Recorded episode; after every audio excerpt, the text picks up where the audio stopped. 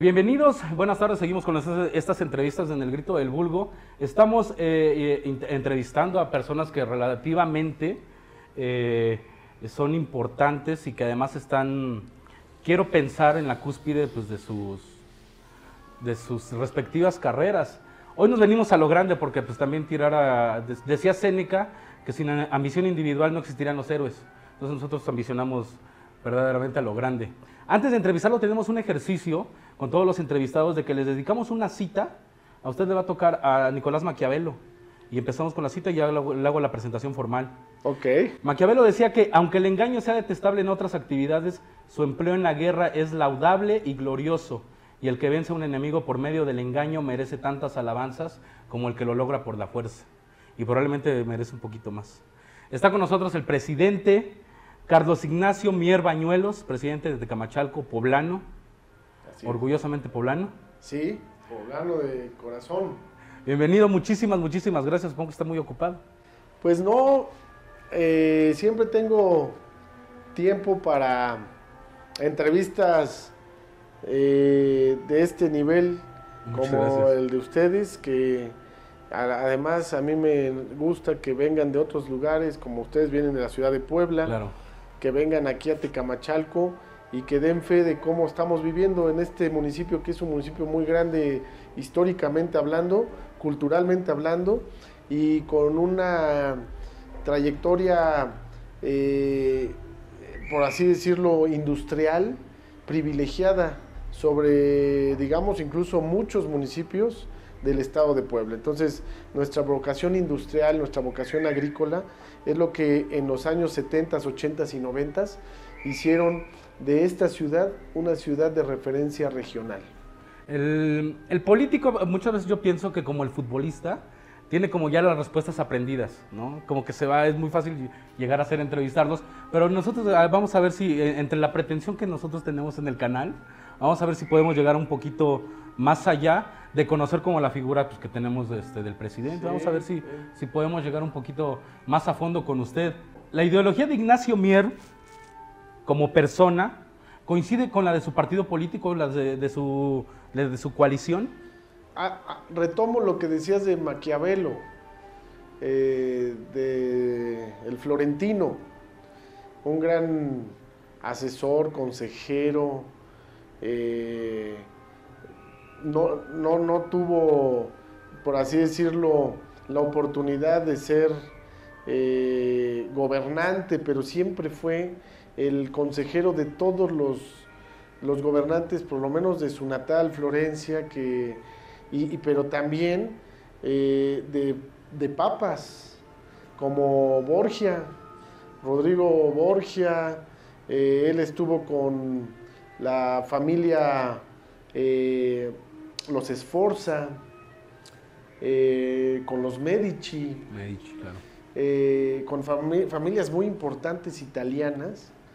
Eh, Maquiavelo fue consejero y no siempre los, el, el- el- el asesor, el consejero, coincidía con la ideología de sus jefes o de sus patrones, pero él siempre eh, privilegiaba que a sus jefes, a sus patrones les fuera bien y que su gobierno acabara en buenos términos, que su gestión acabara en buenos términos. Entonces, algo así pasa en muchos partidos. No siempre los militares, los militantes van a coincidir del todo con sus partidos, pero siempre van a procurar que a sus partidos les vaya Les bien. vaya bien, claro. Entonces, yo no me considero un maquiavelo, yo me considero eh, un leal de mis convicciones, un leal de las ideologías a las cuales yo siempre me he inclinado, que es una ideología de izquierda. Yo quiero decirte que nunca me he afiliado a algún partido político, nunca. Eh, cuando fui diputado local, yo tenía 31 años, y recuerdo que fui por el partido de la Revolución Democrática, un partido de izquierda, el partido que le da vida a Morena, del cual nace Morena. Y a su vez, si nos vamos un poquito para atrás, el PRD, que es el partido que le da vida a Morena, nace de una decisión, eh, de una eh, por así decirlo, eh, diáspora de militantes del PRI que no quedan conformes con las decisiones de un partido que era un partido hegemónico, un partido monolítico, que solamente obedecía las decisiones del presidente de la República en turno y que sus, sus eh, militantes deciden formar eh, un partido diferente, que es el PRD. Y así nos podemos ir a la historia y, retomar que todas las nuevas creaciones vienen precisamente de, del grupo dominante, de la ideología dominante. Entonces, tu servidor no pertenece a ningún partido político, aun cuando ya fui diputado local, ahora presidente municipal. Sin embargo, sí quiero decirte que estoy ya en vías de afiliarme al partido de Morena, porque coincido en cada uno de los estatutos, mejor dicho, del contenido de los estatutos. Tiene un articulado muy pequeño, sus estatutos son menos de 30 artículos, pero la verdad es que son eh, muy coincidentes con mis convicciones. ¿Cuál es la ideología primordial del partido de Morena? Es servirle al pueblo y no servirse del pueblo. Esa es mi, mi, digamos, mi máxima, que a mí me orienta a pertenecer y a pensar ya en breve en afiliarme a Morena. Como te reitero, no estoy afiliado, yo fui candidato ciudadano, como lo fui cuando en el PRD, y, pero creo que ya es tiempo de también ir eh, generando una especie de, de relación más vinculatoria con el partido que yo considero al día de hoy, al menos al día de hoy, que es el partido que representa realmente la causa social de México. Eh, eh, usted nos dice que usted completamente se identifica con una ideología de izquierda, es decir, pondera el bien común por el bien individual. Sí, correcto. En este 2022 o, en épocas este, elecciones, es decir, me, refiero como al tiempo presente, todavía se habla como promesas de campaña, digo, no necesariamente de manera general, de llevar a comunidades como luz eléctrica, este, agua potable, todos estos servicios que en 2022 a veces causas cosor decir, ¿cómo no tienen estos servicios? ¿No es un exceso en una campaña política prometer algo que debería ser completamente un servicio ya como de primera y que tendría que tener como todas las comunidades, digo, de, principio? Ahí cómo entra la ideología de izquierda, es decir... bueno, mira, nosotros, recordarás, venimos de un gobierno hegemónico de 70 años que fue el PRI, luego pasamos a una transición política con el Partido Acción Nacional que duró 12 años, después con una eh, bola mercadológica impresionante que fue el expresidente Peña Nieto y que abanderaba al PRI. Eh, realmente no, yo creo que no hemos logrado la transición hasta entonces, es decir, hasta el año 2018. Con Morena. Con Morena. No lo habíamos logrado con el PAN. El PAN y el PRI, hoy lo vemos, son lo mismo. exactamente lo mismo. Solamente que unos están pintados de color azul y los otros de color verde, blanco y rojo. De ahí en fuera no hay otra diferencia han votado juntos las grandes reformas estructurales que más que reformar para bien el país fue una reforma para el bienestar de unos cuantos intereses extranjeros, de privados que no tenían ningún interés en México más que saquearlo económicamente a través de empresas que eh, se convirtieron en monopolios y que a la fecha siguen funcionando, que es lo lamentable, por ejemplo en temas de energía eléctrica. Entonces, yo más bien creo que la real transición se dio en el 2018 y esa transición pues no tiene más de cinco años, tiene tres años y medio cuando se dio esta transición. Es muy difícil el cambiar un país que viene con 70 del PRI más otros 18 de los de la misma digamos de la misma mafia que formaba y que conformaba el partido. Pues imagínate, venimos de 78 de 88 años de un mismo grupo político, dividido en varios partidos, pero el mismo grupo político, y que, y que hoy a Andrés Manuel López Obrador le ha, pues le ha correspondido el echar para adelante, el sacar adelante, pues este, este, este país con tantos rezagos como lo dices, pero también con muchos eh, avances, o sea, no todo es rezago. Hay cosas que, que sí han avanzado, pero cosas como tan básicas como lo es la energía eléctrica, que no hay comunidades, hay comunidades que no tienen aún el servicio, pues obviamente es, es de considerarse como un, un rezago brutal. Pero, pero no se podría presumir, o digo, no sé hasta qué punto, el presumir, eh, no sé, algunas algún país eh, o, algunos estados completamente industrializados que generan mucho Producto Interno Bruto, que son principales economías de, México, cuando en realidad tenemos, seguimos teniendo comunidades así con completos rezagos. Esa desigualdad es la que sigue avanzando y obviamente pues, si entendemos este, que en tres años no se puede como solucionar eso. ¿Por qué seguimos viendo que muchas veces el partido en turno, los gobernantes en turno, se siguen enfocando en eso, en industrializar? Yo a veces lo comentamos en la comunidad del Grito del Vulgo, decimos que muchas veces ya Puebla termina siendo como la Puebla, la periferia termina siendo como la Puebla, Puebla Gabacho. Pero si nos vamos nada más de Angelópolis 30 minutos adentro, pues terminamos encontrando comunidades completamente todavía alejadas de esa utopía que se trata como de pintar por, por fuerita. Esa desigualdad sigue permeando y sigue también trayendo todo el, detenimiento o el freno de mano para que una población salga adelante. Desde, desde luego, desde luego. Y fíjate que precisamente es lo que el gobierno, la ideología del partido de Morena como gobierno pretende eh, igualar las circunstancias de todas y todos los mexicanos. Eh, es la misma idea, ideología que yo tengo y que precisamente estamos echando a andar. Eh, venimos haciendo obras de afuera hacia adentro, de la periferia hacia el centro. Estamos abarcando los lugares de mayor rezago para ponerlos al corriente de las comunidades con menor rezago. Entonces, ¿para qué? para que por lo menos aquí en el, municipio que yo hoy encabezo como presidente municipal, esa ya no sea una promesa de campaña.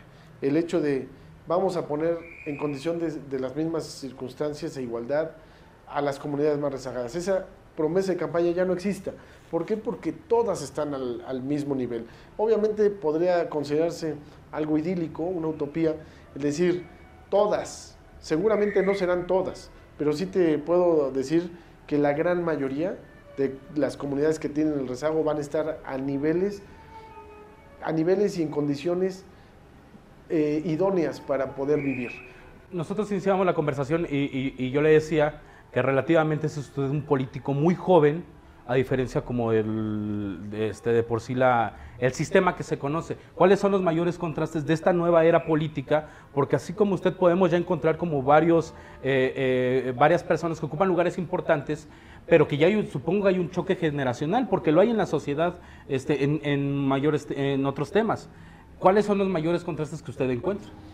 Pues mira, realmente hay políticos viejos, ¿no? Que son jóvenes, políticos viejos, y hay viejos políticos. Yo creo que la edad no tiene o no es un factor que defina la ideología de un gobernante. Yo más bien creo en función a la formación educativa, las condiciones impropias del, gobernante a la formación ideológica, pero también a la formación política. Yo creo que esas tres condiciones son las que definen a un político, a un funcionario, a un gobernante. Su formación educativa, su formación ideológica y su formación política. Si ellos tuvieran una formación política con viejos políticos o con políticos cuya edad es digamos, menor a 50, pero con una ideología eh, de, digamos, anquilosada, obsoleta, pues todos ellos que se formaron con este gobernante seguramente van a repetir las mismas, eh, los mismos criterios. Entonces, yo más bien, yo te podría decir que yo me considero un político joven, con una formación de un viejo político.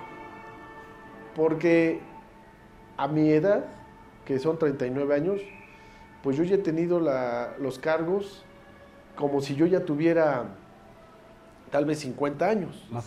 yo ya fui diputado local, ya fui director en el estado de un organismo público descentralizado, hoy soy presidente municipal y te puedo decir que hay personas que a los 52 empiezan sus carreras políticas, que son presidentes municipales y en ese sexenio se vuelven hasta gobernadores y empiezan tarde su carrera política. Por eso yo te digo que yo tengo la formación de un político joven, con ideas frescas, con ideas, una idea renovada, de una izquierda, yo te podría decir, una izquierda de, eh, progresista, una izquierda de avanzada y con una trayectoria de un viejo político, porque sí, empecé muy joven, yo empecé eh, hacer política desde los 19 años. Y mi primera oportunidad de ser candidato fue a los 30 años. Y fui diputado muy joven, a los 31, he sido el diputado local más joven que ha tenido Tecamachalco. Y al día de hoy soy el tercer presidente más joven, pero eso sí, el presidente con mayor número de votos en la historia de Tecamachalco.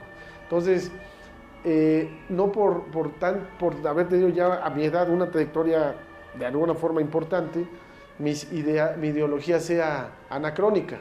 Mi ideología, la verdad es que es de vanguardia, incluso criticada, porque aquí, pues obviamente muchas veces están acostumbrados algunos actores políticos a la política tradicional, conservadora, eh, de antaño, y yo no soy así. Yo, por ejemplo, quiero ponerte un ejemplo. Eh, eh, voy a convocar a una, convoqué, mejor dicho, a foros de participación ciudadana para la elaboración del Plan Municipal de Desarrollo. Nunca se había hecho. Nunca, nunca habían convocado a la sociedad. Que ahora sí la gente tuviera el poder de decir. Decisión, de hablar, de opinar, de decir, de decidir. Entonces, varios expresidentes me decían, ¿cómo haces eso? Eso nunca se lleva a cabo, eso no se debe de realizar. Sí se lo dijeron así de manera muy directa, de pérdida de tiempo, recursos. Por como consejo, ¿no? Que me daban y, yo... Toda la política de la vieja guardia. Vieja guardia. Y luego yo decía, híjole, como me lo dijeron, haz de cuenta, tres, cuatro días antes de llevarlos a cabo los foros, y yo decía, pues es que a veces más sabe el diablo por viejo que por, diablo, claro. Y, ese era un riesgo que, que, yo tenía y que decía, en cualquier momento un foro se me va a salir de control y entonces no vamos a llegar a acuerdos y, y va a ser un plan municipal de desarrollo accidentado. Pero gracias a Dios no fue así gracias a la madurez de la sociedad, porque yo también creo que la, sociedad ha madurado muchísimo políticamente y socialmente y culturalmente. Hoy el voto es mucho más crítico, es mucho más razonado, es mucho más pensado. La participación social y ciudadana es mucho más sensata de lo que antes era. Antes la verdad es que la sociedad lo arreglaba pues a golpes, a gritos y a sombrerazos en los años 60, en los años 70. Todavía hay algunos piensan que, se puede arreglar las cosas, o que la manera de arreglar las cosas es así. Y la formación de los viejos políticos por eso es que están ciscados, porque decían, no, es que así se, están así se arreglan las cosas, no creo que cambie. Hoy no es así.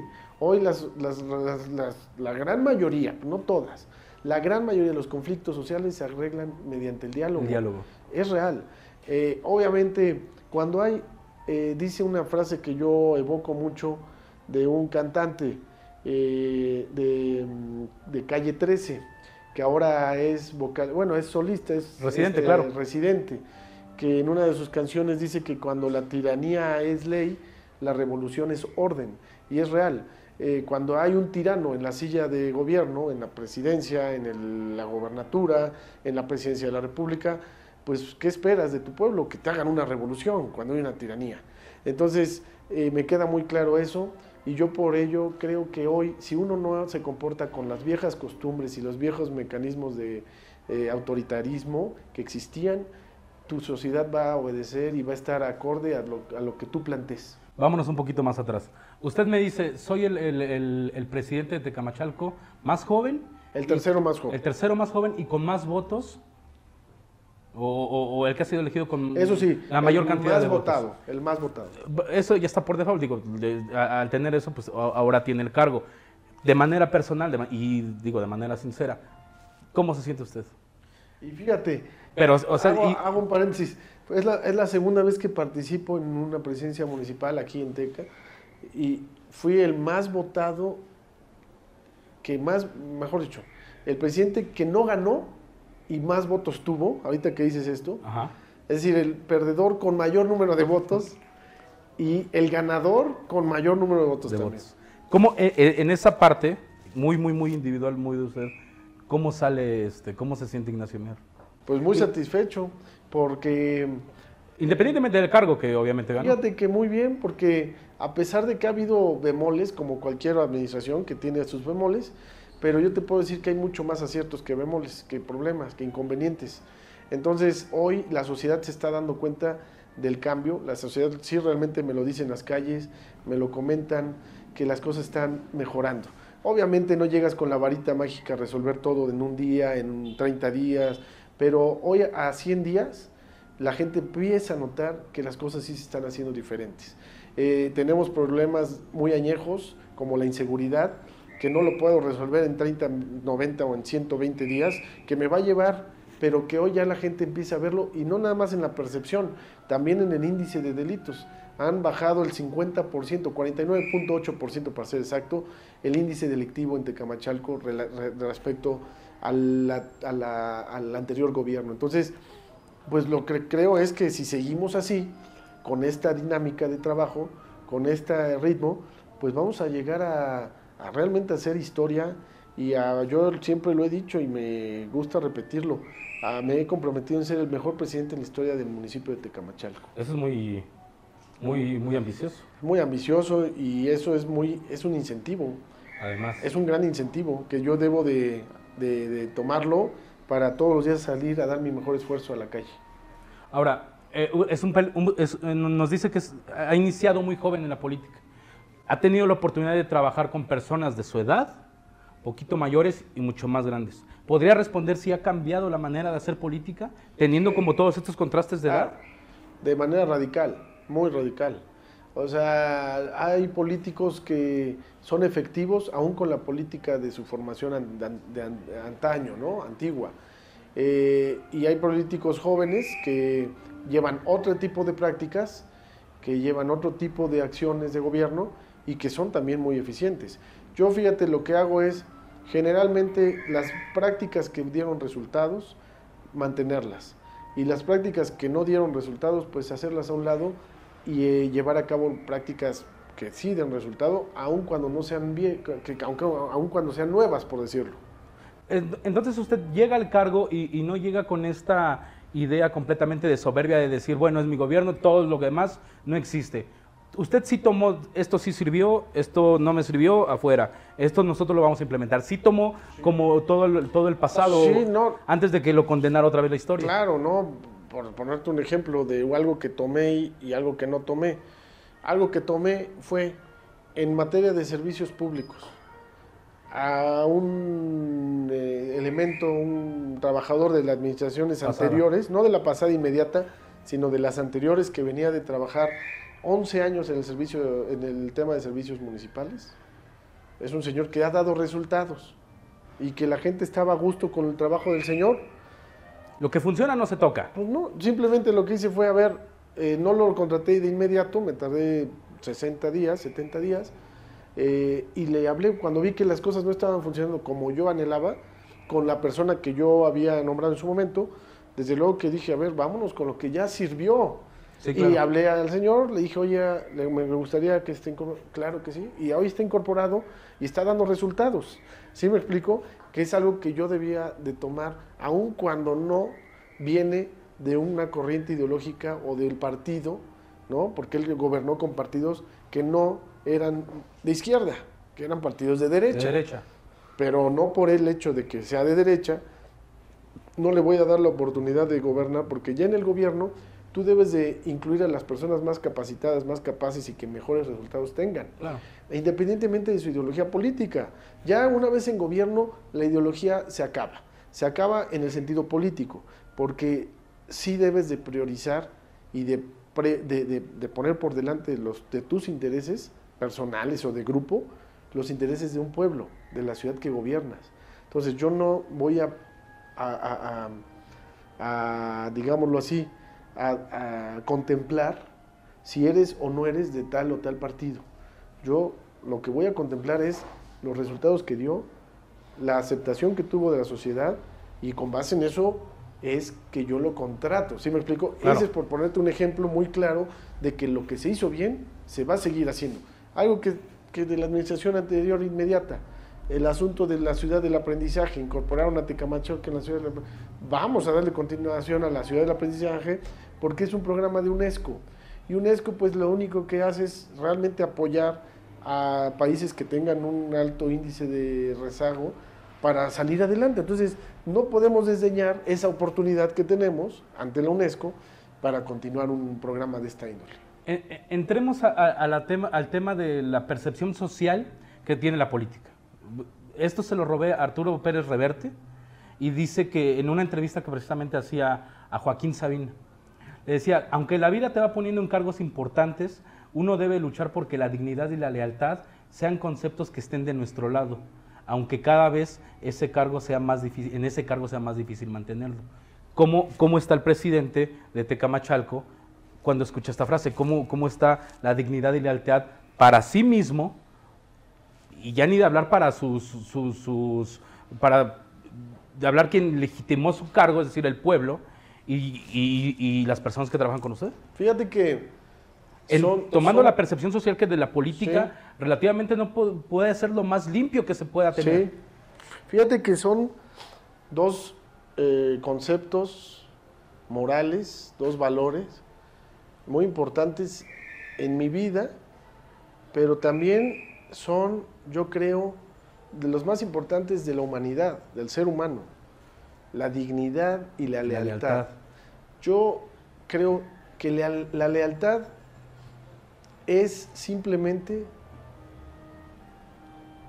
la carta de presentación de cualquier persona. Decía Emiliano Zapata. Que por cierto lo tiene aquí atrás, me llamó la atención ahorita que entré. Emiliano Zapata es junto con Pancho Villa, pero más Emiliano Zapata, son mis grandes próceres. Y yo siempre he dicho, y evoco a, a Zapata, Zapata decía, yo puedo perdonar que me des una cachetada, puedo perdonar que me eh, insultes de frente, puedo perdonar que me pongas el fusil en la cabeza de frente, puedo perdonar que me insultes, pero lo que nunca te voy a perdonar es la traición. Eso nunca lo perdonó Zapata. Y los que lo traicionaban, como él decía, pásenos por las armas. Porque el que traiciona una vez, traiciona dos, tres, no tiene límite. Entonces, la lealtad, como decía Zapata, es algo que no puede, si se le falta la lealtad, que no puede perdonarse. Y yo siempre he sido que lo que yo doy es lo que espero de los demás. Entonces, si usted viera al Ignacio Mier de 19 años que inicia en la carrera política, ahora con el cargo y ya con todos estos años este, de trabajo, podría verlo con la conciencia tranquila de decir, no, no nos hemos fallado, no te he fallado, seguimos, ha, habido como algunos... Yo, yo me considero un hombre leal a mis principios, primeramente, y leal a los hombres, mujeres que me han ayudado. Leal. Así sean personas que fueron mis jefes o mis quienes me impulsaron o personas que no, que, yo era su jefe o que yo les he impulsado. Entonces, la lealtad para mí es la carta de presentación de cualquier ser humano, de cualquier ser humano. Yo en mi equipo no puedo eh, hablar de que eh, voy, a, voy a, tener personas que le han sido desleales a personas que yo sé que les ayudaron. Yo no podría tenerlos en mi equipo, porque sé que a mí me lo van a hacer, Claro. Esa misma acción que hicieron lo van a hacer conmigo. Entonces yo tampoco puedo, ni me pasa por la cabeza, serle desleal a quien a mí me ha ayudado, por un lado.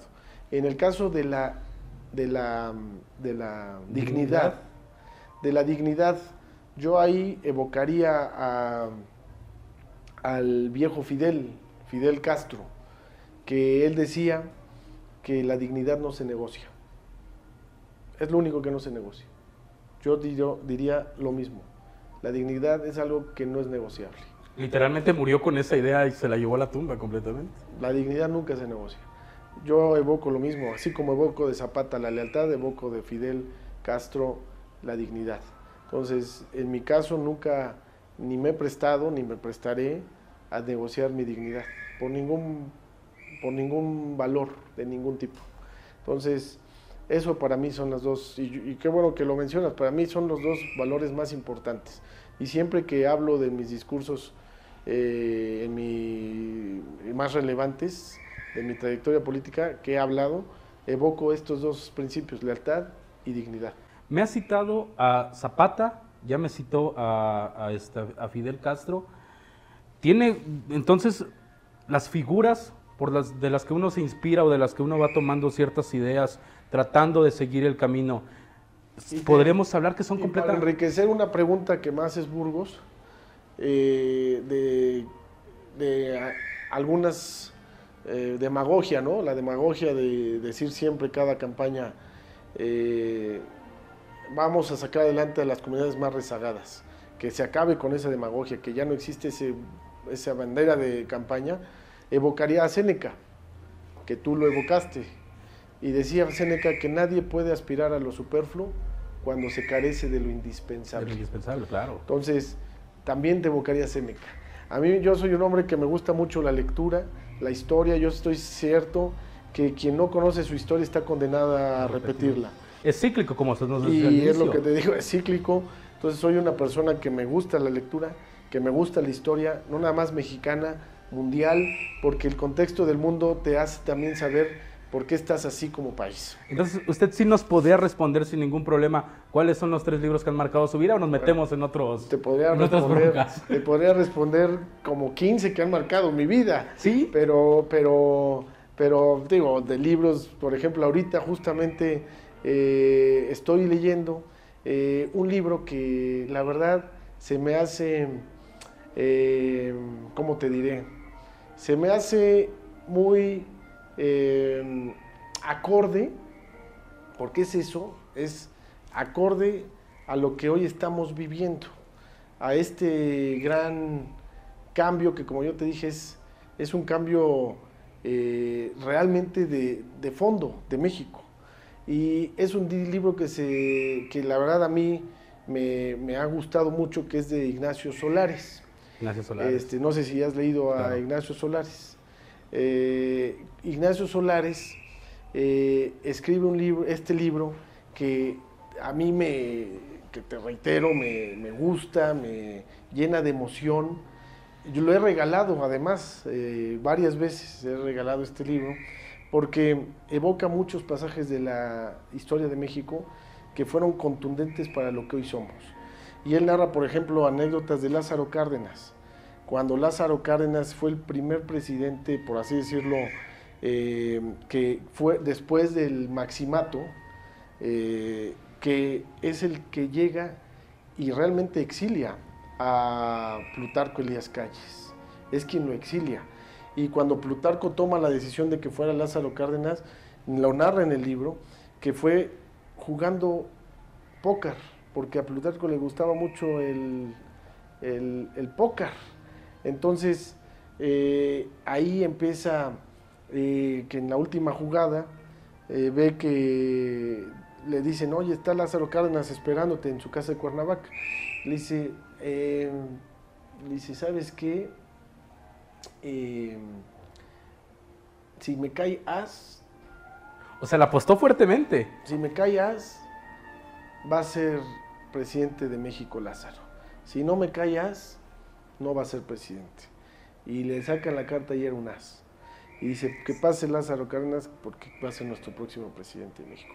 O sea, pero Lázaro Cárdenas, a eso voy, es eh, fue quien también, al igual que Andrés Manuel, eh, marcaron un hito en la historia del país y sus cambios han hecho, eh, han hecho y le han dado identidad a México.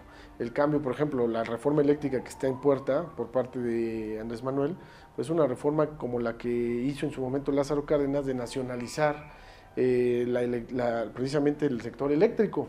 Lo nacionaliza y, logramos lo que hoy es la Comisión Federal de Electricidad y, el, y además Cárdenas nacionaliza el petróleo.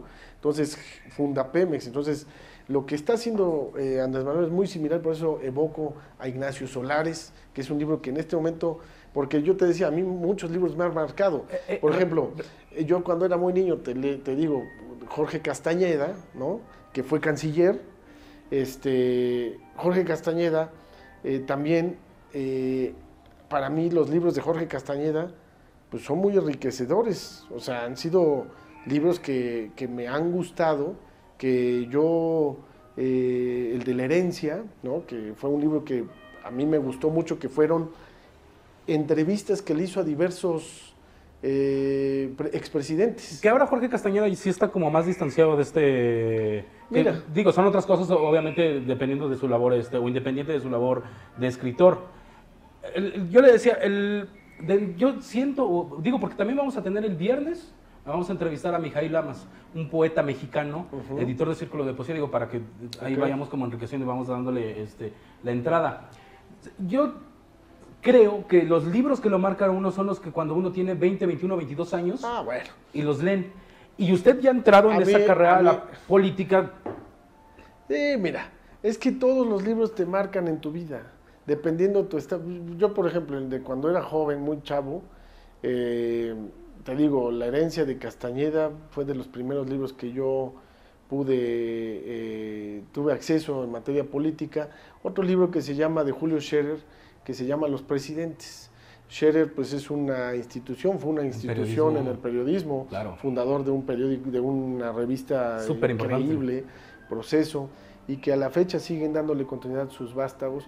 Entonces, para mí, eh, te digo, te puedo enumerar muchos libros que a mí en lo personal me han gustado, pero que eh, tendríamos que irnos por año. ¿Usted hubiera respondido la Biblia, como en aquella no, de Guadalajara? Ah, yo porque ni he leído la Biblia, o sea, me sé algunos pasajes, pero cuando no conoce, cuando no este, este, sabes de, Sí se metió en un gran problema, ¿verdad? Pues mira, lo que pasa es que, como le dije al principio, Peña Nieto era una, una bola mercadológica impresionante. O sea, no era un presidente que tuviera la capacidad para gobernar, pero sí yo creo que tenía la, la por lo menos la era un presidente que se dejaba asesorar. Porque era un gran personaje, digo, al fin y al cabo la cara... Se dejó asesorar para lograr lo que fue, que fue presidente de México. Recuerdo que Carlos Fuentes, a Carlos Fuentes lo entrevistan, porque no logra citar este, un libro de Carlos Fuentes, y, se me quedó muy grabado, lo entrevistan a partir de eso y dice, él tiene todo el derecho a no leerme. Pues total, digo, la literatura es universal. Lo que no tiene derecho es a ser presidente a partir de la ignorancia. Pues sí, es que... ¿Se deben de cuidar esos detalles? Pues mira, son importantes. Yo, digo, yo, te podría decir, este. Son, son, importantes en la carrera política porque digo, la persona que tiene como el hábito, tiene esta cultura de, leer, al fin y al cabo ya no lo ve como de, si, si, es necesario, como usted, digo, si siempre ha leído, ya ahorita ya lo ve como algo completamente normal. Dentro, dentro de para preparar un candidato, ¿se depuran esos detalles? Yo lo que creo es que debes de conocer tu historia. Claro. A lo mejor no aprenderte los libros de memoria, ni los autores, eso se vale. Lo que no se vale es que no conozcas la historia de tu país. Porque si no la conoces, lo que te dije, estás condenado, y porque es una frase célebre, estás condenado a repetirla. Y, y eso sí creo que no es válido. Es decir, por lo menos quien, quien pretende gobernar, pues por lo menos debe de conocer su historia, la historia del país que quiere gobernar. ¿Sí me explico? Entonces, yo creo que no es tan relevante el hecho de saber o no conocer dos, tres, cuatro, diez libros que hayan marcado tu vida. Eso es lo de menos. Eso es lo de menos. Más bien yo creo es, oye, ¿sí sabes cuántos artículos tiene la Constitución? Oye, ¿sí sabes quién fue el padre de la, de, la independencia, pero ¿por qué causas fue la independencia? Es cierto, Carlos Fuentes decía que el, primer libro que él tuvo que haber dicho, dice, es la Constitución. O sea, como político es lo que tuvo que haber respondido. digo, creo que es, es parte, ¿no?, de nuestra historia y de nuestra cultura. Conocer, por ejemplo, lo que te decía hace rato, ¿por qué es cíclica nuestra historia?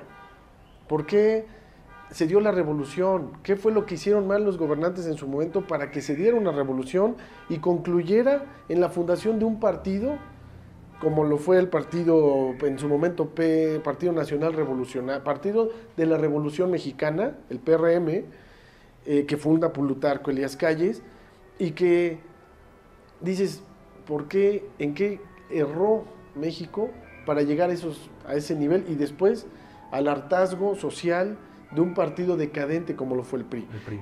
Entonces, más bien yo creo que es conocer tu historia. Si la conoces a través de un libro o si te metes a, a, una buena página de internet que contenga la historia de México o a entrevistas a historiadores, a escritores, eh, que tenemos muchos que conocen nuestra historia y que no precisamente tendremos que hablar de Paco Ignacio Taibo I, Paco Ignacio Taibo II. Hay muchos historiadores que conocen la historia de México, que incluso, por ejemplo, te citaría uno que yo leí, hablando de libros, de John Walkman, que él es un biógrafo de Emiliano Zapata. Yo creo que es el mejor.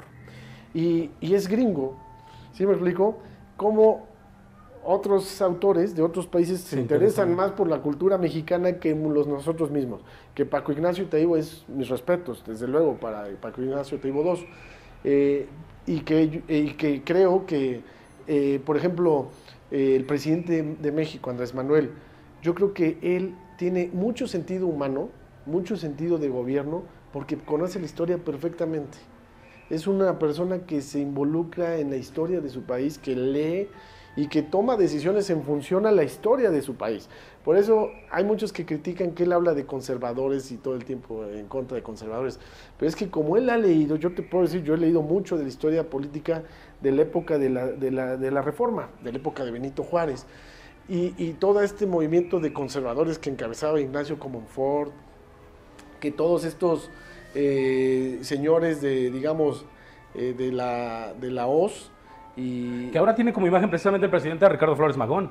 Ah, sí, Digo, es una figura muy, muy, muy importante. Eh, un liberal, ¿no? Un liberal que, un gran Anarquista, historiador. probablemente. Sí, sí, pero digamos liberal, ¿no? Eh, y, que, y que yo te diría, el presidente por eso cita tanto a los conservadores, porque eh, los conservadores fueron precisamente quienes se opusieron en su momento a la transformación de México cuando teníamos todo para hacerlo. Cuando Benito Juárez era el presidente de México y los recursos naturales estaban a flote, cuando, el, cuando no había estas guerras mundiales que nos agarraron, pues ahora sí que boca abajo por la revolución por la que estábamos pasando y que países como Estados Unidos aprovecharon para industrializarse y ser la potencia mundial que hoy son. Entonces, yo creo que él por eso juzga y, y culpa tanto al conservadurismo. Eh, más allá de, por, si tú lo ves, no, no critica tanto a Porfirio Díaz. O sea, no se mete con, porque con Porfirio hubo, hubo avances significativos.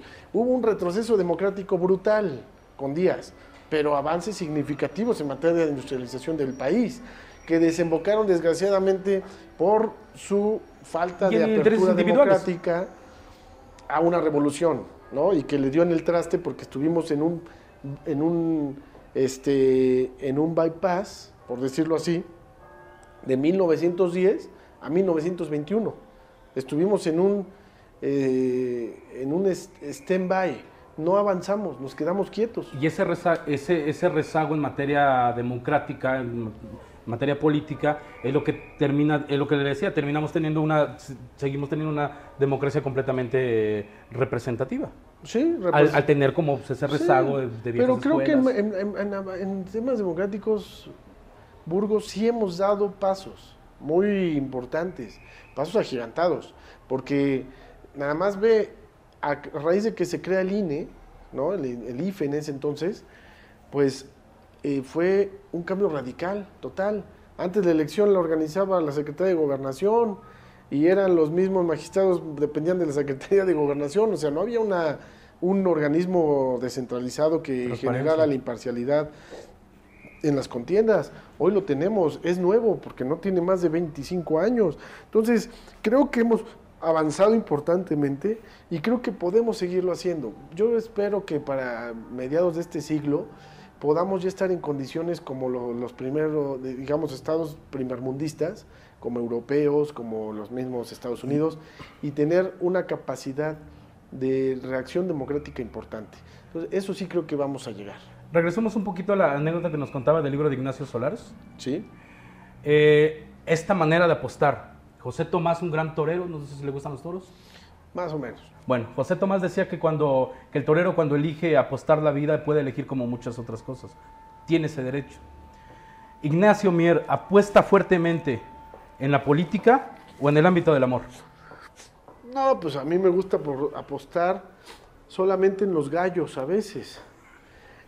Este, porque no soy bueno en las cartas. Yo tuve un hobby de, de, chavo, tuve gallos de pelea y me gustaban mucho y me gustan a la fecha. Entonces de repente sí me voy a los palenques ahí, no a emborracharme, me voy a ver las peleas, me echaré dos, tres cubitas, pero me gusta apostar en gallos. En todo lo demás no apuesto. La ¿Siempre va por lo seguro? Me gusta ir a lo seguro. No doy, no doy paso sin guarache. Entonces, en el caso, por ejemplo, de la política creo que no se puede apostar, debes de siempre competir con una visión muy clara de dar lo mejor de ti sin esperar nada. ¿Y en el amor lo mismo? En el amor igual, ahí creo que las estocadas son más fatales que en la política. Muchas de las veces. Pero, pero, eh, pero se disfrutan porque no hay eh, amor que mate. Solamente los muy débiles se matan por amor. Por amor. ¿no? Entonces yo creo que el único amor por el que yo me mataría sería por el amor a mis hijos por el amor a mis padres, a mis hermanos y por el amor a mi patria. Sin ningún problema. Vamos, vamos, vamos, vamos cerrando, ya digo, socialmente la figura del político está muy alejada del pueblo, carece de confianza en la percepción social. ¿Cómo influye esto en el desarrollo de actividades, esa percepción? ¿La percepción de qué? La percepción de la falta de confianza del político que tiene el pueblo. la gente. Claro. Sí, pues es que eso es precisamente el gran mal de los que gobiernan que cuando llegan al cargo se marean. Se suben a un ladrillo y ya se marearon. Entonces ya no, ya no caminan, ya levitan. Ya no, eh, ya, ya, ellos ya no, este, ya son políglotas, ¿no? Ya hablan todos los idiomas y son sabiondos de todas las eh, disciplinas y, maestros de todas las artes. Entonces se creen ya, sábelo todos, se creen intocables piensan que el COVID no les va a hacer daño.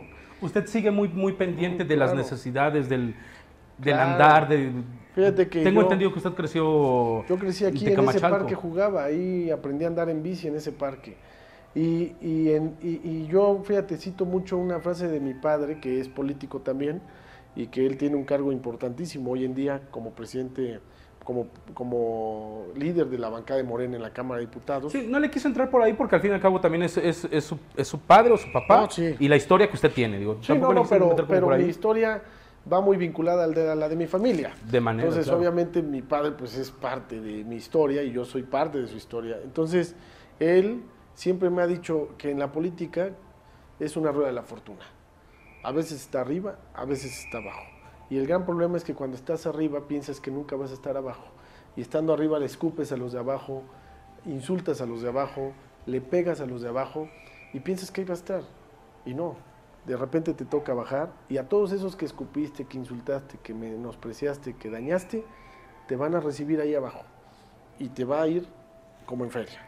Entonces yo prefiero llevarla bien siempre, no aplicar eh, ningún acto de autoritarismo, no a valerme del cargo para dañar a alguien en lo personal, en lo familiar, en ningún aspecto. Y no soy un político revanchista de nada. Ni en el amor soy revanchista. Entonces, por eso me considero un político sensato y que sabe leer los tiempos y que nunca voy, porque así lo he demostrado con el pueblo, a marearme por estar sentado en esta silla y por tener un cargo como el que tengo hoy. Danzar con la realidad, lo que le llamaba Alejandro Jodorowsky. El presidente electo de Chile, Gabriel Boric, ha nombrado un gabinete progresista, diverso y feminista con un equipo ministerial que por primera vez en la historia del continente está dominado por mujeres. A este grupo se le está conociendo como las 14. Boric, un antiguo líder estudiantil de 35 años, va a sustituir al multimillonario presidente Sebastián Piñera el próximo 11 de marzo, asumiéndose y convirtiéndose en el presidente más joven en la historia de Chile. 14 mujeres, 10 hombres con una edad media de 49 años. Fueron nombrados ministros el viernes en un gabinete que combina experimentados moderados con antiguos líderes de un movimiento de protesta por la educación en 2011, donde Boric forjó sus ideales políticos. Ignacio Mier, ¿más cerca de Boric o más cerca de todo, de todo el establishment prista?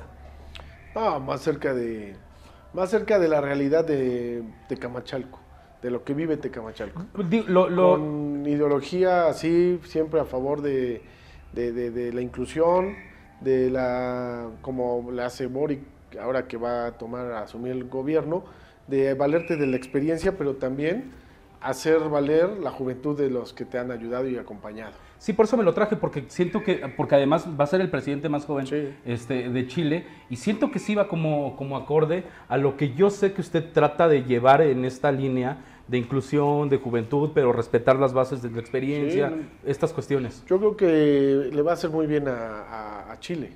Bachelet fue una gran presidenta, por ejemplo pero también después ya empezó a lo que pasa, ¿no? Que empieza a haber un desgaste clásico, ¿no?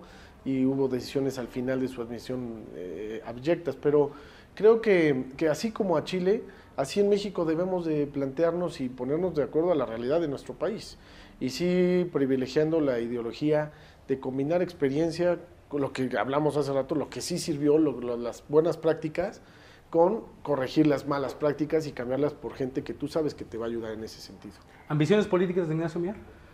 No, gobernar bien mi municipio, concluirlo como político, ser un gran gobernante, esa es mi primera ambición. Y ya en el 24 faltan todavía dos años, ocho meses para llegar ahí, entonces creo que, que no las tengo al momento. No te, te, mentiría si te dijera que no aspiro, claro que aspiro. Era lo que yo quería Sí, por supuesto que aspiro aspiro a seguir sirviéndole a Tecamachalco. Seguir ¿En la gobernatura? Seguir sirviéndole a, Tecamachalco, región, distrito, a nivel, lo que implica mi región. Puede ser desde el ámbito federal, desde el ámbito local o incluso desde la silla en la que hoy me encuentro. Entonces sí aspiro, desde luego que claro que aspiro, te mentiría y sería yo un eh, chismoso si te dijera que no, que nada más quiero ser un buen gobernante, no, quiero ser el mejor presidente municipal y claro que en el 24 voy a estar eh, analizando ya la posibilidad de representar desde otra trinchera tal vez a Tecamachalco.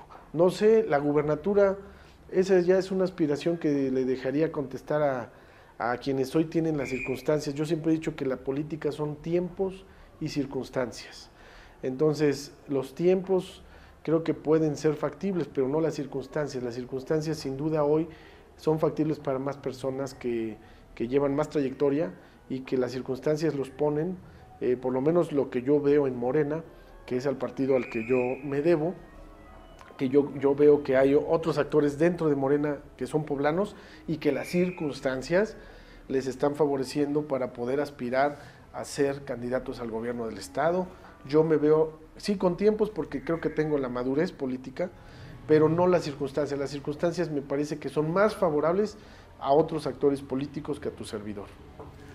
Las últimas dos para ir cerrando. Eh, todo, todo el político, al menos en cámara, porque aparte son como también figuras que pone la televisión ahí prácticamente intocables, son solemnes, tienen mucha solemnidad. No, no dejan mostrar como el lado más humano, que probablemente a muchos les falta. Y los que lo muestran tienen mucho humor, pero muy, mucho humor involuntario, ¿no? Entonces, este, ¿en dónde está Ignacio Mier? Digo, usted se muestra siempre con el personaje de soy el presidente, deja ahí la puerta entreabierta para decir, esto sí se, se podría mostrar, porque al fin y al cabo, me acaba de decir, me gustan los gallos, soy de, este, tengo esta pasión por la lectura, este tipo de cuestiones es la puerta que usted deja entreabierta para que, para que se cuele el medio de comunicación, muestra lo que usted quiere o simplemente es decir, pues sí, yo tengo el cargo, pero salgo y al final soy este las 24 horas. Sí, no, a ver, mi abuelo Moisés fue presidente de, de estaba aquí sentado, él aquí estuvo sentado, esta fue su oficina, y me acuerdo que a mis tíos les decía, a ver, chavos, de la puerta de la presidencia para afuera soy su papá, de la puerta para adentro soy el presidente. Cuando me vengan a ver aquí, vengan por algún asunto del presidente. Cuando quieran ver a su papá, búsquenme ahí enfrente, ahí en el parque. Pero acá soy el presidente y así soy también. Yo no mezclo mi vida familiar con mi vida profesional o política. Entonces, cuando son entrevistas, cuando vienen a verme personas, cuando lo que sea aquí, es como presidente municipal, como el amigo que soy de ellos, pero en mi calidad de presidente y cuando es mi vida personal es de la puerta para allá. Entonces yo procuro no eh, hacer muy pública mi vida privada eh, mi familia, mis hijos, eh, la mamá de mis hijos, eh, la novia que yo tuviera en su momento, mi pareja. prefiero ser reservado en, ese, en, ese, en esa parte porque creo que la delgada línea entre lo público y lo privado en política es muy peligrosa. Luego, por meter tu vida privada en lo público, metes en complicaciones a, tu familia. O viceversa. Por meter a, tu, a tus hermanos, a tus hijos en lo público, pones en riesgo tu función como gobernante eh, por el conflicto de intereses que hay. Entonces, yo prefiero en dos ollas diferentes. En una olla mi vida privada y en otra olla mi vida pública. Obviamente lo que tiene que ver con mis gustos, mis eh, fijaciones, pues, obviamente lo hago público. Es decir, pues no, no, niego que me encantan las mujeres, soy un apasionado de las mujeres, me encantan, pero no por eso soy mujeriego. ¿Sí me explico? Tengo, este, ahorita soy, estoy soltero, no tengo novia, pero eventualmente, pues sí, cuando tengo mi novia soy muy... Devoto a ella. Devoto a mi novia, a mi pareja. Cuando me gusta, pues soy como ser humano cualquier, común y corriente, que me gusta de repente ir con mis amigos a comer y echarme unas copas. No lo niego, ¿sí me explico? Eh, me gusta incluso a veces, de repente me voy a algún barcito eh, a bailar, a escuchar música. Eh, no me gustan los table dance, eso sí se los digo, no me gusta porque creo que es una forma de explotar a las mujeres. Y aunque sea consentido por ellas, pero creo que es una forma de explotar a las mujeres. Eso no me gusta, estoy en contra de eso, no es porque sea mochila ni mocho, ¿no? Pero no me gusta, respeto, pues ya no, no me meto tampoco, ¿sí me explico? Los respeto y no me meto. Pero en la vida privada soy así, me gusta, soy relajento, soy bien bromista. Eh, la verdad es que sí me considero un hombre con alma de niño. Entonces, eso sí me gusta, los gallos me gustan mucho, eh, me gusta apostar en gallos, poquito, pero apuesto porque sí soy medio codo para la apuesta porque lo que te cuesta mucho no te, no, no, no, no, pues no, no te gusta perderlo tan fácilmente, ¿no? Entonces le juego poquito, y, pero es la única tipo de apuestas que me llegara a gustar. El deporte me encanta, yo corro, corro mucho, hoy por lo menos, hoy, hoy no corrí, me toca correr mañana, jueves, este, me gusta el fútbol, el soccer, eh, con mis hijos, pues, te digo, mi vida es muy la de un padre común, normal y común y corriente. Eh, con todos mis trabajadores, mis empleados, eh, me conocen, soy muy humano, me gusta ser como soy, no me gusta aparentar nada. Eh, siempre he vivido una vida media alta. nunca he negado que me gusta vestirme bien, que me gusta traer mis coches bien, que me gusta vivir bien. Nunca lo he negado eh, pero tampoco con excesos, tampoco con excesos. Me gusta vivir bien, nada más, cómodamente. Y me gusta ser justo con las personas que no tienen, me gusta ayudar. Y lo hago con, de vocación porque así me enseñaron desde muy chavo a servirle a la gente, a ayudar a los que menos tienen. Entonces no soy un hipócrita, no soy un demagogo y, y soy muy franco. Siempre me gusta decir las cosas. Entonces Luego mi papá, vuelvo a lo mismo, porque mi papá es mi maestro, es mi, vamos juntos, su historia y mi historia van de entrelazadas. Claro. Me decía, no, no lleves esa camionetota a tal pueblo. Y digo, jefe, así saben que soy la gente. La gente así me conoce, saben que llego en mi camionetota, que está, sí, pero no le la compré con la lana del pueblo, esa me la compré porque yo soy abogado además. Digo, ya ahorita, y quiero decirlo acá en tu cámara, eh, antes de entrar al cargo cambié de camioneta me compré mi y dije, porque no me pienso comprar una más en tres años, porque entonces se presta malos entendidos. Entonces me la compré antes de entrar, para que no dijeran, porque pues, por ahí conozco dos que tres expresidentas, expresidentes, que se los compraron pues ya que estaban en el cargo, pues es muy, así bien fácil, ¿no? Pues agarras de la lana del pueblo y te compras algo para uso personal, pues no se vale. Entonces, yo así le hice y, así soy, soy muy transparente, por eso la gente creo que me tiene cierto un poquito de cariño, porque siempre he sido muy transparente con ellos, nunca me ha gustado engañarlos, entonces así soy. Las últimas para irnos, Presi, para elegir ser gobernador de Puebla o ser presidente de México. Tiene que elegir una. Presidente de México. El Joker de Hitler o el Joker de este, Joaquín Phoenix? El Joker de Joaquín Phoenix. Joaquín Phoenix. Es más humano, es más real. ¿Mario Vargas Llosa o Gabriel García Márquez? Eh, es que está difícil, es que Vargas Llosa es un escritor muy bueno, pero no es, no es este Gabriel García Márquez o Vargas Llosa. Vargas Llosa. Pues son paisanos, pues yo creo que la es difícil. Pues yo creo que me iría por Vargas Llosa. Tiene una pluma muy buena. Mario Vargas Llosa, yo leí una una no, bueno, es una no, no es novela, realmente es una historia de un pueblo, del pueblo de, de República Dominicana cuando eh, con el con el con Batista era la no este era la feria del chivo. El chivo claro la fiesta del chivo. la fiesta del chivo que, que es de, Trejo de, del dictador de, y, es buenísima Mario Vargas Llosa. Mario Vargas Llosa yo me quedaría con él. Eh, Gabriel García Márquez sí me gusta pero eh, preferiría Mario Mario Vargas Llosa. Es más es más mi estilo. De Mario Vargas Llosa. Sí Gabriel García Márquez es un poco más romántico. ¿Fidel Castro o el subcomandante Marcos? Ah, sin duda alguna, el, viejo Fidel. El viejo Fidel. Por mucho, no, hombre. El viejo Fidel por mucho. Por mucho. El subcomandante se me hace una copia barata. ¿Sí? Baratísima. Vamos a tener aquí problemas, pues. La verdad es que él nace, digo, tendríamos que echarnos tres horas aquí platicando, pero eh, no es un movimiento genuino. Es un movimiento político y Castro es un movimiento genuino de un hartazgo de un país que se levantó en armas de adeveras y que logró sacar a Batista, que con todo el apoyo de Estados Unidos, de lo que del confort en que vivían los cubanos. Entonces, yo creo que Castro por mucho, por mucho. Lázaro Cárdenas o Andrés Manuel López Obrador. está muy difícil. Yo creo que ahí no me la reservo por para que no me vayan a expulsar del partido. no, hay libertad de expresión, ¿no?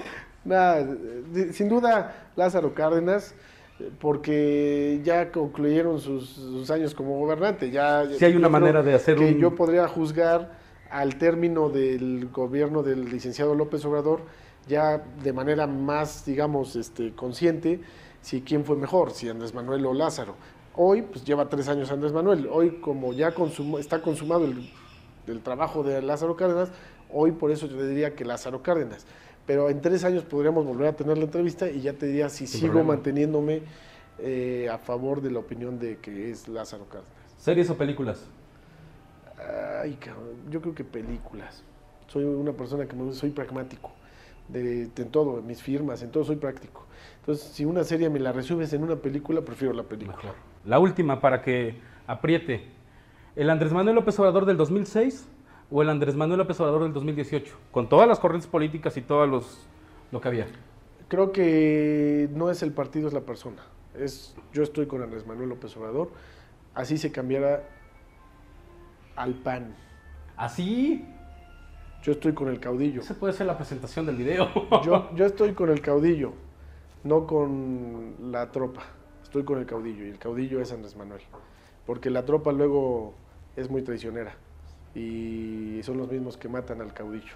Ya lo vimos en la, en la historia romana. Entonces, estoy con el caudillo. Buena manera de salir de esas preguntas. ustedes estuvieron medias, sí. medias ñoñas, pero estuvo bueno, ¿no? mi Burgos, claro que sí, Burgos. Muchísimas, muchísimas y aquí gracias. Estoy siempre para servirte. Muchas gracias. Eh, aparte tenemos una señora que nos une mucho. Eh, eh, sí, nos une, nos une, de manera muy especial. así es. Muchísimas gracias. Y pues nada, el presidente de Tecamachalco, este, esperemos les, les, guste la entrevista. Digo, un poquito fuera nos, nos venimos a meter a su oficina, le robamos tiempo, pero va a ser ruido, igual que el grito del vulgo. Muchísimas gracias, nos vemos en la siguiente.